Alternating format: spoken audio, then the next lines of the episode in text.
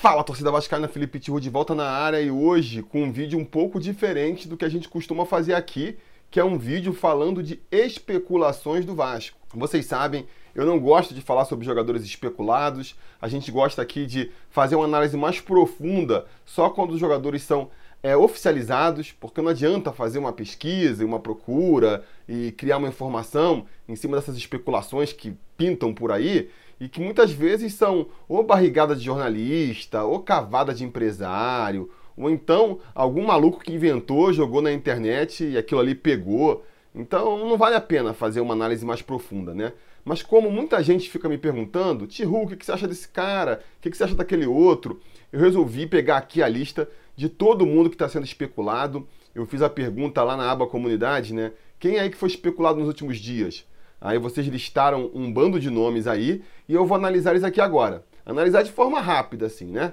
Papum, um comentário superficial aí, só para vocês terem mais ou menos uma ideia aí de como eu tô, tô vendo essas especulações em torno do Vasco. Então, bora lá. Eu separei aqui a lista das especulações por posição. Vamos começar com os goleiros. Vamos começar com Vanderlei, goleiro que está na reserva do Santos aí e andou sendo especulado no Vasco. Eu acho que em condições ideais seria um excelente reforço, porque o Vanderlei realmente é um belo goleiro, é melhor do que o Fernando Miguel, que é o goleiro que a gente tem hoje, né, titular. Agora, pelas circunstâncias em que o Vasco está, eu não contrataria, porque é um jogador mais velho, é um jogador que vai ser caro, caro para trazer, porque tem contrato com o Santos, o Santos não vai liberar de graça, caro para manter, porque o salário dele também não vai ser baixo e viria para uma posição onde eu acho que o Vasco não está muito carente. Não é a posição mais carente do Vasco, vamos dizer assim, né? Não acho que seja ali mudando o goleiro, colocando um goleiro um nível acima, que vai fazer o Vasco mudar de patamar também. Fora que tem um monte de goleiro na base aí do Vasco que, que dizem ser promissores, né? Alexander, Lucão, Raul, Jordi voltando agora, e que em algum momento eles têm que ser testados, né?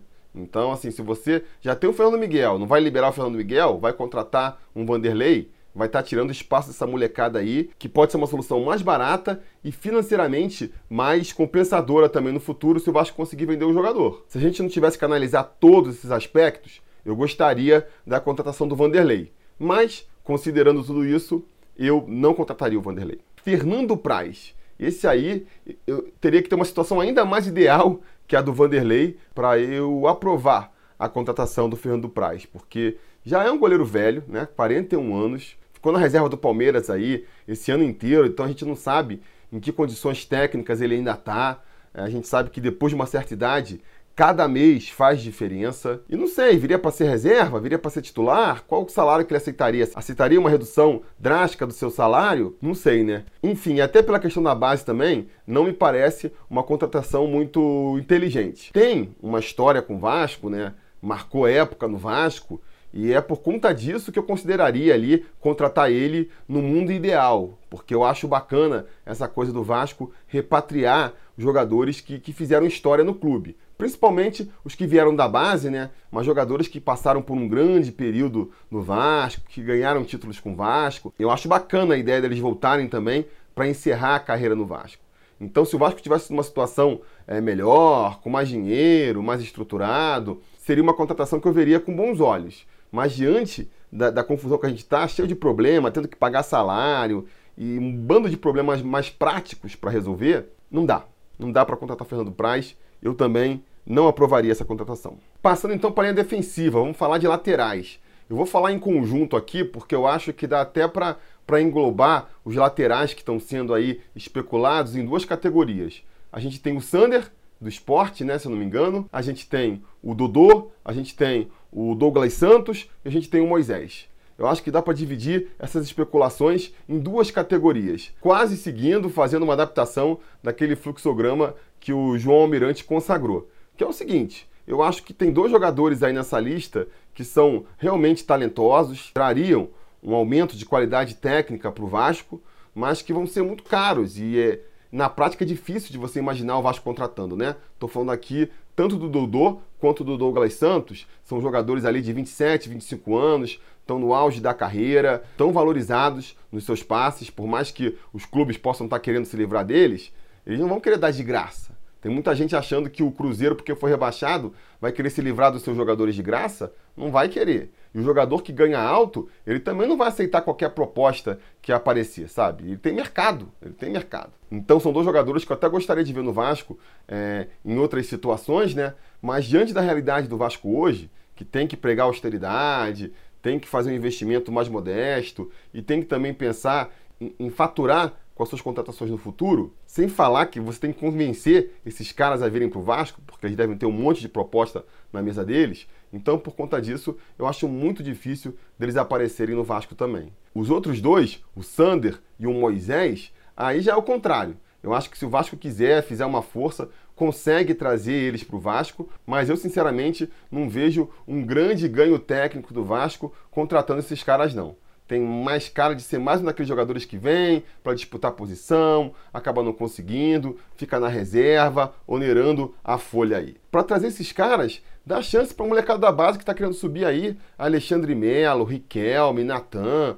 Vamos dar chance para esse pessoal. Tem o Ramon que está voltando agora de contusão também, vamos ver como que ele vai ficar. Para apostar nesses caras aí, prefiro apostar em quem já está em São Januário. E tem também o Fábio Coentrão, né? Levantaram aí, não foi especulado, mas tem muito torcedor falando que o Vasco poderia trazer o Fábio Coentrão, porque é português, então já existe uma ligação natural entre a nacionalidade dele e, e o Vasco. Está sem clube agora, o que facilitaria. Mas eu também não vejo com bons olhos isso, não na situação atual do Vasco. Porque o Fábio Coentrão, por mais que ele esteja sem time, ele está habituado à realidade financeira da Europa. Qual o salário que ele, que ele ganhava aí no seu último clube? Com certeza não era um salário baixo. E nunca jogou no Brasil. Vai com 31 anos chegar no Brasil, precisa de uma adaptação. Vai ficar bancando o salário alto dele enquanto ele se adapta? Vai trazer Fábio Coentrão para ficar jogando em Conselheiro Galvão, em Moça Bonita, na Rua Bariri? É, eu não traria. Acho que é o tipo de investimento que o Vasco não pode fazer hoje. Na zaga, tem muito torcedor pedindo a volta do Dedé, seguindo a mesma linha ali do Dodô, né? Essa ideia de que o Cruzeiro vai se desfazer dos seus jogadores. Mas aí eu repito o que eu falei anteriormente, né? Não é porque o Cruzeiro quer se desfazer que ele vai cobrar barato de quem quiser levar o jogador. E o salário do jogador também não vai baixar porque o Cruzeiro foi rebaixado. E nesse caso especificamente, a gente ainda está falando de uma posição onde o Vasco mal ou bem está bem servido, né? Acho que um dos setores onde o Vasco está melhor servido é na zaga. Claro, se o Dedé voltasse, teria um acréscimo de, de qualidade no setor, é inegável. A nossa defesa ia ficar ainda mais forte, mas insisto, né? Insisto, não está na realidade do Vasco hoje em dia. Não está na realidade do Vasco. O Luiz Otávio do Ceará, que muitos têm especulado, faria mais sentido. É um jogador que me parece mais acessível para o Vasco. Mas também não é um nome que me anima, não, porque tem 31 anos já, está começando a se destacar no futebol agora. Sei lá, me parece que seria um investimento arriscado ainda. Não dá para ter certeza que ele renderia no Vasco o que rendeu no Ceará. E não dá também para considerar o aspecto financeiro que a gente sempre vem falando aqui, de ser um jogador que vai valorizar no Vasco e a gente vai poder vender depois, porque já está com 31 anos, já está chegando na fase final da carreira dele lá. Então também não contrataria o Luiz Otávio. Avançando um pouco mais no time, fala-se em Léo Senna, do Goiás. Parece que o Vasco tem interesse nesse volante aí de 23 anos. Eu confesso que eu não conheço muito bem o Léo Senna para fazer uma avaliação mais precisa, mas vi muito Vascaíno elogiando, vi muito Vascaíno empolgado com o jogador. É um jogador jovem ainda, de 23 anos, então me parece até uma aposta interessante. Tão interessante que eu acho difícil de se concretizar, porque o Goiás é um time que tem é, dificultado ali na hora de ceder seus jogadores. Ele está fazendo o que eu justamente proponho que o Vasco faça, né? É, pescar talentos ali nas divisões inferiores do Campeonato Brasileiro, mostrá-los para o mercado do futebol e a partir daí eles vão querer lucrar pesado em cima. Então a gente já está vendo eles cobrando bem caro com o Michael, cobrando bem caro com o Tadeu aí, com quem está interessado. Por que, que vai ser diferente com o Léo Senna? Só se o Léo Senna não for esse jogador todo e eles não estejam vendo esse potencial de mercado que alguns torcedores do Vasco aí estejam vendo.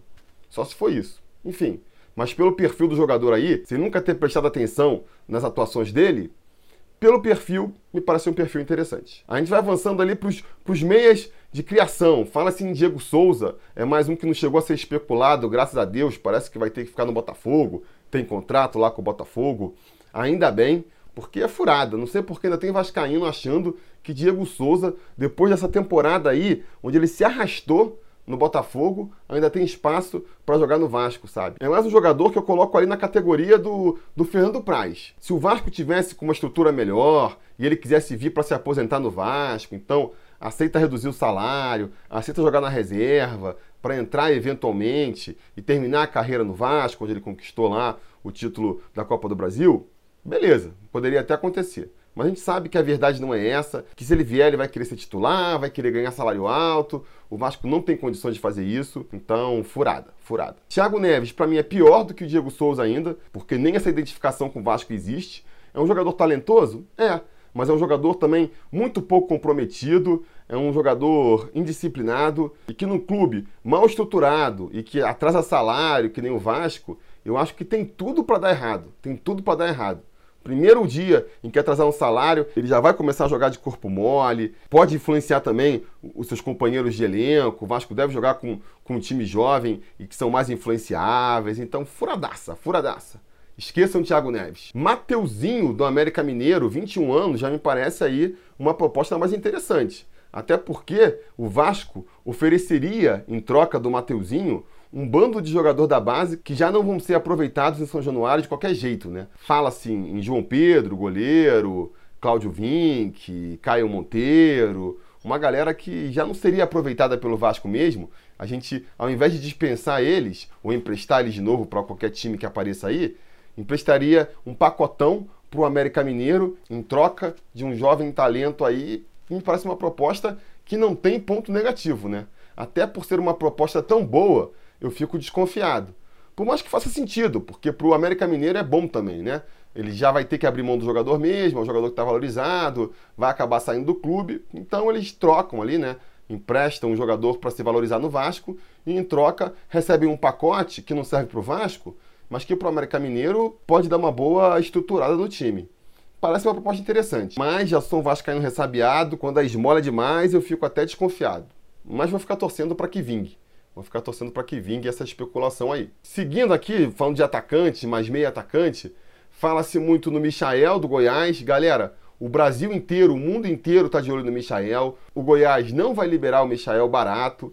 Então desistam. Michael não é possibilidade. Alex Teixeira também, que é outro nome que a torcida fica falando, não tem possibilidade de vir agora. Tem contrato com o clube chinês, está ganhando uma bala lá na China. Só quando acabar o contrato, se ele tiver disposto a abrir mão de uma bela grana, é que ele pode voltar para o Vasco. E isso a gente está falando de 2021, 2022, então não é para agora. Tem o Everaldo, da Chapecoense também, um jogador de 28 anos, né? já é mais velho, só foi despontar para o futebol agora. Isso me deixa um pouco ressabiado se ele não teve ali um desempenho fora da curva esse ano, mas de qualquer maneira ele se enquadra muito na categoria do Michael também. Foi um dos destaques individuais do Campeonato Brasileiro, tá todo mundo de olho em cima dele agora, talvez porque seja da Chapecoense, você imagina que a Chapecoense vai liberar barato, que ele não ganhe muito, mas ele está emprestado na Chapecoense, na verdade, ele está vinculado a um clube mexicano que vai cobrar caro e com muitos times interessados, que eu já vi uns 3, 4 clubes interessados no Everaldo, vai ser um leilão que eu também acho que o Vasco não tem como disputar agora. Tem também o Andy Polar, que é um jogador peruano novo aí, de 22 anos, se eu não me engano, que surgiu nos últimos dias aí, que o Vasco estaria interessado nesse jogador aí do, de um time obscuro do Peru, binacional. O nome do, do time é binacional. Binacional para mim é a hidrelétrica lá de Foz do Iguaçu, né? Mas enfim, é um jogador que para mim é uma completa incógnita, porque junta duas características difíceis da gente avaliar, né? É um jogador muito novo, então a gente não sabe exatamente o potencial dele ainda, e ainda joga escondido lá no Peru. Então quer dizer, juntas as duas coisas, vira uma verdadeira caixinha surpresa, né? Pode vir um novo Conca aí, como pode vir um novo Montoya. Quem é que vai saber? Tem que confiar nos olheiros aí, em quem indicou esse jogador para o Vasco e torcer que eles tenham um olho clínico aí e que esse tal de Polar realmente é, jogue bola.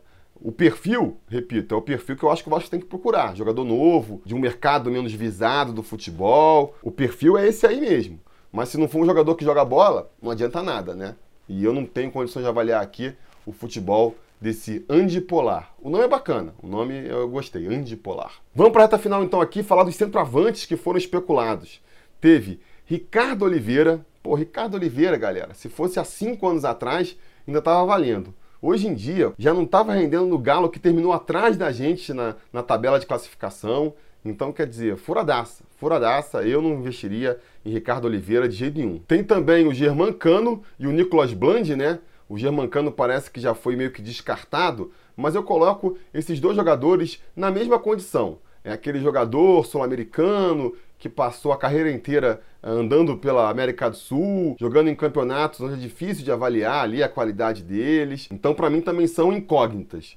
Eu acho que o jogador sul-americano ele vem com muita expectativa para o Brasil, porque como a torcida não conhece, não tem implicância, aí naturalmente se deixa levar pelo otimismo de que vai ser um jogador que vai funcionar. A gente já viu isso recentemente aí com o Cáceres, com o De Sábato, com o Andrés Rios, que na prática a realidade é outra, né? Então, assim, é, se vier, vou ficar torcendo para dar certo, óbvio, mas é, as últimas contratações do Vasco nesse sentido já me deixaram meio ressabiados, com o pé atrás também. Vou querer ver antes de poder fazer ali um, um, julgamento mais abalizado. Depois tem o Allan Kardec, que muita gente fala. O Allan Kardec parece que está numa posição é, quântica, né? Que ele está ao mesmo tempo com contrato com o time chinês e está livre no mercado. É, Estou falando assim porque, pô, Metade das fontes em que eu leio diz que ele tem contrato com o time chinês por mais um ano, então está descartado, não tem possibilidade. Na outra metade das fontes diz que ele não renovou com o clube chinês, está no mercado, então seria uma possibilidade.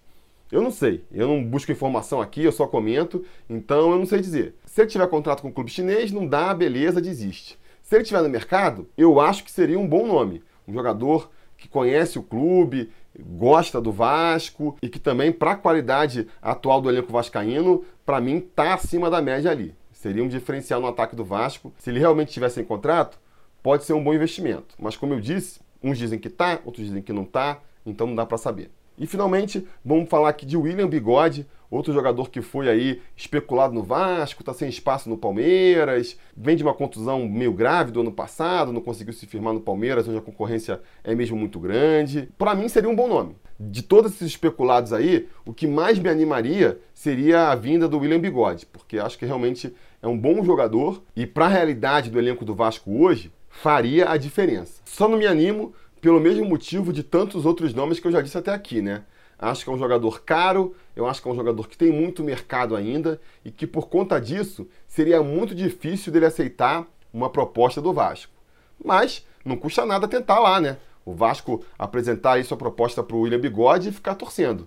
Se ele viesse, eu acho que seria uma boa contratação, poderia ser o ídolo e a referência no ataque do Vasco aí. E eu gostaria. Acho difícil de acontecer, não fico me empolgando com a possibilidade, mas seria legal. Beleza, galera? Então a gente encerra aí todos os especulados que rolaram nas últimas semanas. Se depois que eu gravei esse vídeo aqui surgirem outros, deixem o nome aí nos comentários. Digam se gostaram desse formato de vídeo, se vale a pena pensar numa parte 2 desses especulados no Vasco. E no mais, fazer aquele pedido de sempre, né? curtir o vídeo, assinar o canal caso você ainda não tenha assinado, ligar o sininho de notificações para ser avisado sempre que tiver vídeo novo aqui no canal e ficar ligado, porque antes do que você pensa, a gente já volta aqui para falar mais do nosso Vascão. Beleza? Tá combinado? Então tá combinado. A gente vai se falando. A realização desse vídeo só foi possível graças ao apoio inestimável dos conselheiros do Sobre Vasco.